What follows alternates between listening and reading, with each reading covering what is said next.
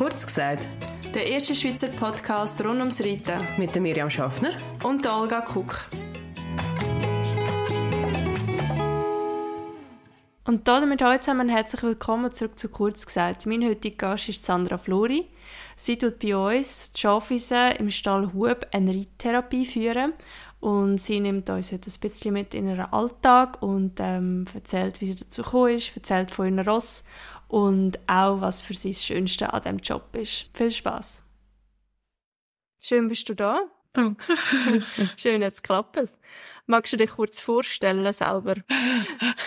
ja, ich bin Sandra, äh, 43. Und im Herz, wie alt bist du im Herz?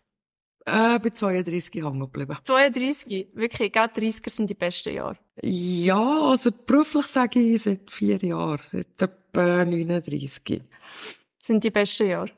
Beruflich die besten Jahre sind die letzten vier Jahre. Okay, cool. Wegen? ja, eben, weil ich mit der Rossa anfangen zu arbeiten. Ist das erst vier Jahre her? Mhm. Ich habe das Gefühl, das ist schon viel länger. Ein Jahr vor Corona habe ich so ein bisschen hobbymässig angefangen, neben mhm. der Ausbildung. Und gerade vor Corona, im Oktober, habe ich mich selbstständig gemacht, definitiv. Ja. 100 Prozent. Ja, und das ist jetzt drei Jahre her. Ja. offiziell wirklich 100 Prozent. Zeit läuft. Ja, das ist so. Vielleicht musst du ein bisschen erzählen, was du überhaupt machst. Ja, ich habe die, ähm, die Ausbildung gemacht zur Reittherapeutin. Mit der Ausbildung bin ich nicht so ganz eins gewesen und habe jetzt so ein bisschen meinen eigenen Weg gefunden, wie ich arbeite. Ich habe äh, einige so Autisten, die kommen habe ich vorher immer gesagt, bringt mir alles, nur keine Autisten. Okay. Und ja. keine Depressionen. Mit den Autisten hat es angefangen und ich liebe sie. Wirklich? Ich liebe sie. Und die Depressiven sind jetzt auch noch.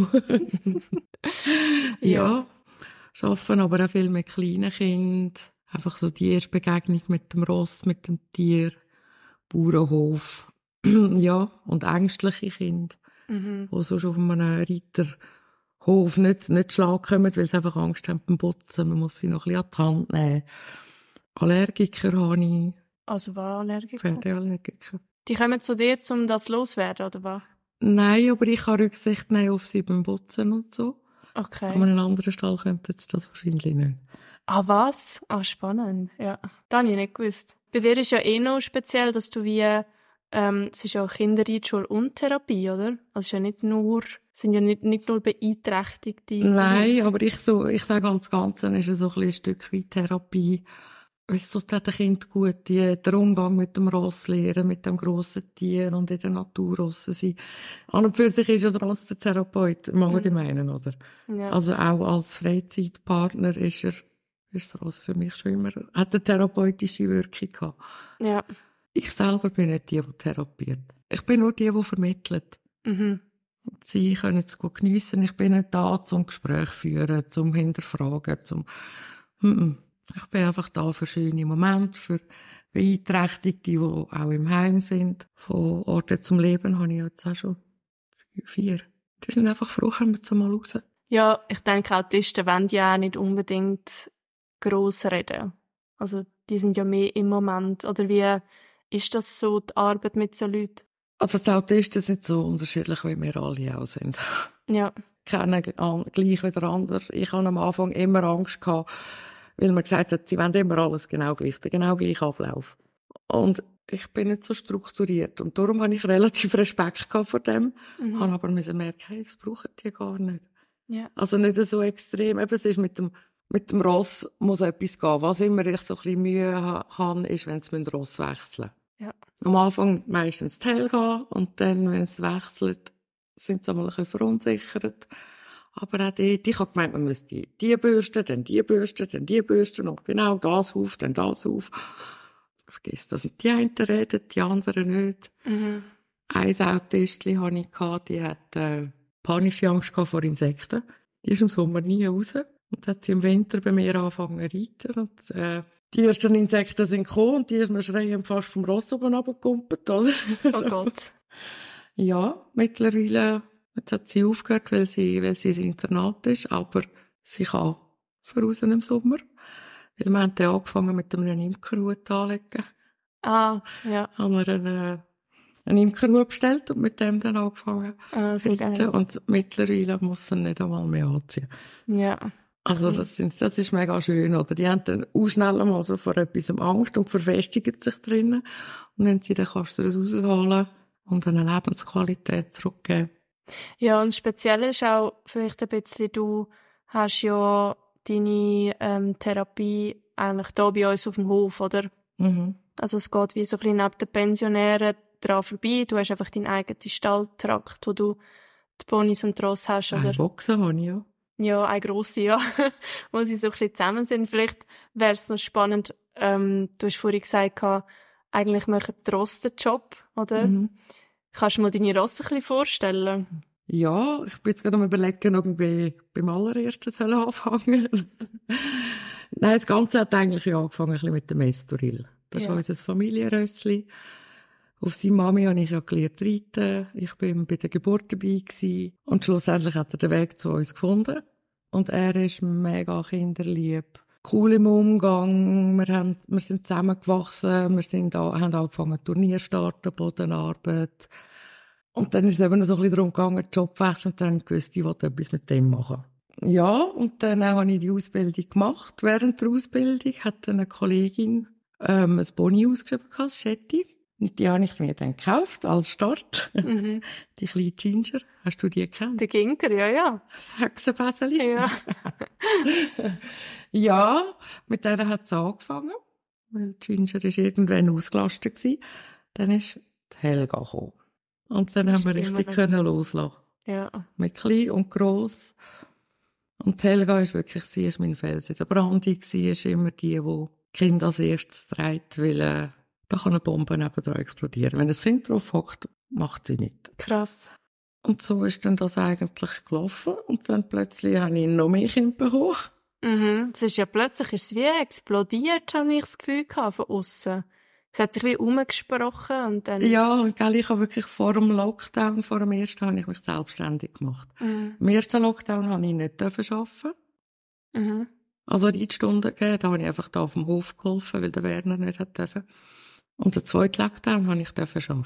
Und dann sind natürlich die Kinder gekommen, gell? Ja. Weil einfach wieder einmal voraus, sie können etwas erleben, ist für mich eigentlich fast ein Glücksfall gewesen, so. Mhm. Und dann habe ich dann, dann ist der Edi gekommen. Das ist ein Corona-Opfer von einer Reitschule von Bern.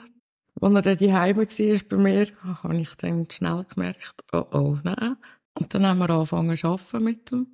Oder ich habe dann an mir angefangen zu arbeiten. Und jetzt sind wir auch wirklich ein ganz eingeschworenes Team. Ja, und dann ist es nochmal weitergegangen. Ginger hat dann nämlich immer Koliken wieder bekommen. Ja, das weiss ich noch. Das war auch ein schwerer Entscheid. Mhm. Äh, irgendwann habe ich dann müssen entscheiden mit all diesen Koliken, dass ich sie einschläfere. Habe aber gewusst, ich muss gerade wieder Verstärkung haben, weil ich sonst den Kind müsste absagen. Ja, es gehört dazu, wenn du darfst mit dir arbeiten, gehört es dazu, dass du sie auch lässt gehen. Ja. Ja, und dann bin ich dann in diesen zwei Wochen noch zwei Pony, drei Pony anschauen. Ach, Ich komme noch die Liliane.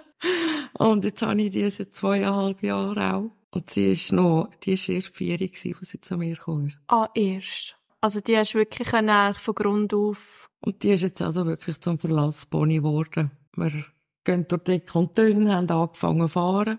Ihr Vertrauen. Wir haben das wirklich langsam aufgebaut, weil sie braucht für ihr Alter einen Ausgleich. Das ist auch wichtig, dass ich immer schaue, dass die Roster Ausgleich haben. Wie, also wie machst du das mit jedem? Weil, also, die arbeiten ja den Tag durch. Oder haben sie irgendwie einen Stundenplan, wo du sagst, ich verteile die Wochen so, dass dann ist frei oder dann ans Wochenende oder wie, wie kann ich mir das vorstellen? Ja, frei gibt sicher mal immer zwischen ihnen, planen nicht. Aber ich habe jetzt immer mit dem Edi am Montag Reitstunde. Du selber. Ich selber, ja. Und da habe ich eine Reitbeteiligung für die Helga gefunden, ins ganze Gute. Wo auch mit der Helga in die, äh, die Reitstunde geht. Und dann schaue ich immer, dass ich einmal am Morgen noch einen Ausritt machen kann. Jetzt im Winter ist es schwieriger. Im Ja. Sommer bin ich um 5 Uhr auf in den Stall Kutschen fahren. Ich gesagt, im Winter machst du denn da auch? Mhm. Ah, ja.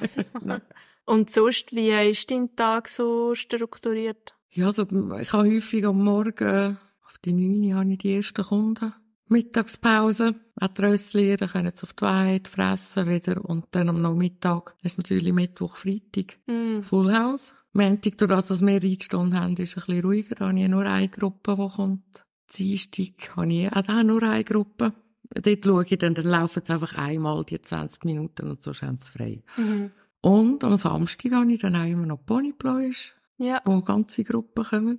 Ja. Das bekommen die da auch gar nicht so mit. gell? Hey, es ist, ich kann es vorhin eben gerade noch sagen, also bei uns ist ja eh so speziell, du bist im alten Stall, Mhm. in Anführungszeichen, ich bin im neuen und dazwischen ist der Aussenplatz. Und ich habe es ja im anderen Podcast schon erzählt, das trennt einfach. Also ich sehe schon, was du machst mit dem Kind, aber ich glaube, so wirklich näher dran bin ich nicht. Darum ist vieles davon, weißt du, was du jetzt erzählst, für mich eigentlich auch neu.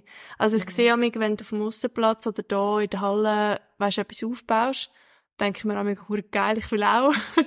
Es ist immer so Pylonen und Stängeli und da die Dualgassen und so und irgendwie es ist so, überall auf dem Platz steht irgendwo ein Pony mit irgendwie drei Kindern und alles und irgendwo der Hund noch. Also es sieht immer sehr, sehr lässig aus.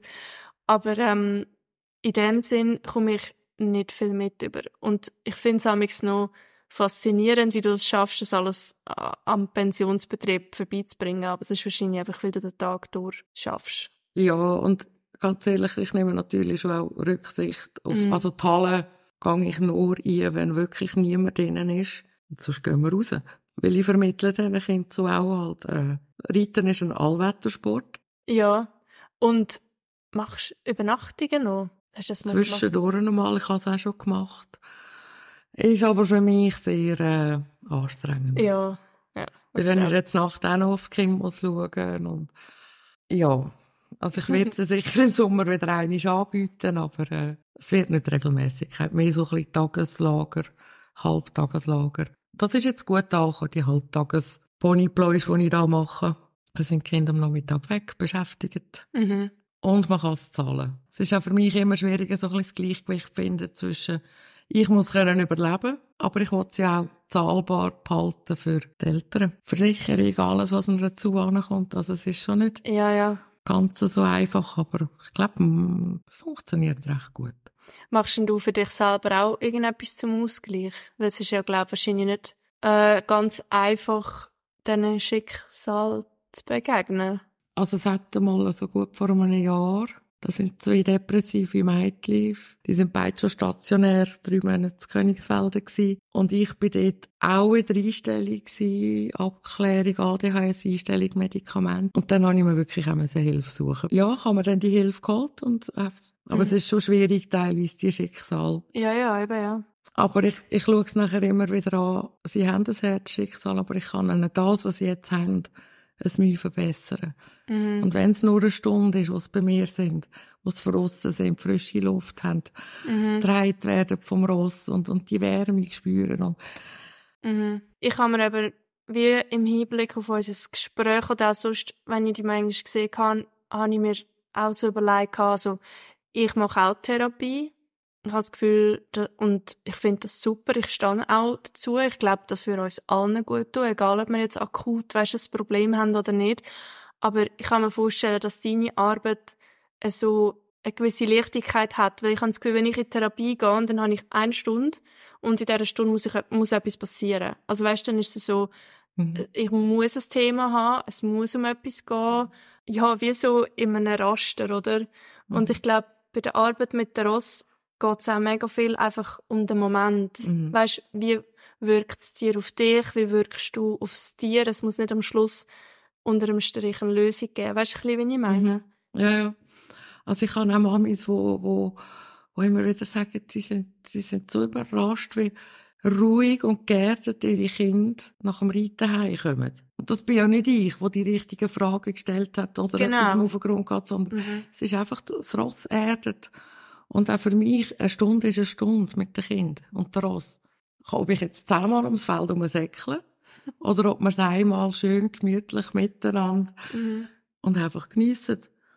Also ich habe mir so auch sehr viel Stress rausnehmen und die Kinder eben auch vom Alltag, oder? Und ich mache auch keinen Leistungsdruck nicht. Mhm. Also wenn sie wirklich wollen lernen reiten und, und turnieren, dann müssen sie noch jemand anders haben. Mhm. Ich bin einfach so für die Anfänge. Ja, weil wie ist das Slogan? Gemeinsam Leben genießen. Ja. Ich sage eben immer, ich wünschte, dass ich das fast jedem, den ich kenne, einfach mal so könnte schenken. Weißt du, so das, was uns Tross irgendwie geben oder uns lehren und, und das, was du am Anfang gesagt hast mit dem Therapeutischen, ich meine, das haben wir jeden Tag. Also es kostet auch genug, aber äh, trotzdem haben, haben mich so viel gelernt. Also ich frage mich manchmal schon, weißt du, wo würde ich im Leben stehen, wenn ich die mhm. Demut nie gelernt hat, wo, wo mir einfach das Reiten und Ross beigebracht haben und auch irgendwie auch so eine Resilienz. Ja, es hat ja. aber auch nicht bei allen, also ich habe schon Kunden gehabt, wo, wo das Ross dann nicht das Richtige war. Ja, ja, ja, ja. Aber äh, größtenteils schon. Mhm. Du hast am Anfang so etwas Schönes gesagt, dass du seit vier Jahren sagst so ankommen oder irgendwie so etwas hast gesagt, auch beruflich und alles. Ich glaube, das ist auch Luxus nicht, wenn du wirklich das kannst machen, was dich mega erfüllt. Heisst nicht, dass es nicht streng ist. Auf jeden Fall, ja, nein. ich sehe, ich sehe das andere da so 20 Mal am Tag ums Feld laufen, denke ich mir manchmal auch so ein bisschen, oh, Jesus Gott, also, ja. Ja, vor allem aber, ist es meistens sieben Tage in der Woche, oder? Ja, ja, ja. Aber eben, eine Stunde ist eine Stunde und nicht, wie viel, es kommt nicht darauf an, wie viel das ich reinprügeln in die Stunde. Mm sondern einfach die Stunde wertvoll zu gestalten. Mhm. Und einfach der Stress, den einfach die Gesellschaft von überall hat, das habe ich nicht. Ja. Und das nimmt, das, das ist mir so, so wertvoll. Ja. Hast du irgendwie ein Ziel, wo du noch möchtest erreichen? Oder man hat doch immer so ein bisschen einen Traum, auch wenn es nicht so realistisch ist. Mein Ziel ist das, was ich jetzt mache, bis, ich ein Alter zu machen bin der Meinung, ich mache jetzt etwas, wo ich auf Pensionierung, wenn ich nicht mehr so mal ein bisschen runterfahren kann. Aber ich kann es lang machen. Ja. Solange ich laufen kann, kann ich die Momente den Kindern schenken. Und wenn es halt nur noch zehn Kinder sind in der Woche. Mhm. Was ist so, was ist das Schönste für dich daran, was du machst? Hm. gibt so viele schöne Sachen. Wirklich die schönen Momente können schenken. Ja. Die strahlenden Augen. Das ist, und all die Zeichnungen, die ich aufhängen kann. Ja, das ist so herzig, der Sandra in deinem Stallteil so eine Wand ist voll mit Zeichnungen. Ich habe die Heime noch ganze Schachtel. Oh. Und ich nehme alle mit ins Grab. Oh. das ist so herzig, wenn die Kinder kommen mit Zeichnungen mit meinen Ross drauf. Mhm. Oh nein, Sandra, hör jetzt auf, oh. muss ich wieder brüllen. Du hast nach dem Schönsten gefragt. Oh. Und dann habe ich aber auch wieder, oder, kommt der Winter und dann ist es kalt und mhm. nass. Also kannst du auch das Gegenteil, aber mhm. das Gute überwiegt einfach. Ah, ist richtig lyrisch, hey. Sehr schön. Hey, es war mega schön mit dir da über das, das zu reden. Ich habe nicht gedacht, dass es so emotional wird. Ich habe jetzt auch wie so ein Tränchen verdrücken. Ja, aber sehr cool gewesen. Hast du Zeit genommen? Ein bisschen erzählt. Magst du vielleicht noch ein bisschen Werbung machen? Wo findet man dich? Hast du überhaupt noch Kapazitäten? Also in der Ferien habe ich immer wieder, mache ich ja ein Programm, dort mhm. habe ich immer freie Plätze. Vereinzelt unter der Woche für reguläre mhm. Reitstunden, Therapiestunden habe ich schon auch noch. Finden tut man mich eigentlich nur auf dem Facebook unter Reittherapie Flori. Insta, glaube ich, auch noch ein bisschen, aber dort bin ich nicht so aktiv. Mhm. Vor allem Facebook und WhatsApp-Status. Ja. Cool, dann meldet euch bei der Sandra. Kommt auf unsere super schöne Anlage. Es ist ja, ja der beste Stall, was es gibt für mich. Ja, nicht nur für dich, für alle zusammen da, Oder, ja. Ich habe so schöne Rückmeldungen bekommen von den Leuten. Wir haben ja auch so einen Stallchat und alle drei, also viele haben reingeschrieben, hey, voll, ja, stehen wir dahinter und so, das ist wirklich der coolste Stall. Ja. Ich habe nicht geschrieben, aber stehe auch voll dahinter. Ja. Genau. Gut, in dem Fall. Danke euch vielmals fürs Zuhören und dann hören wir uns beim nächsten Mal. Tschüss zusammen.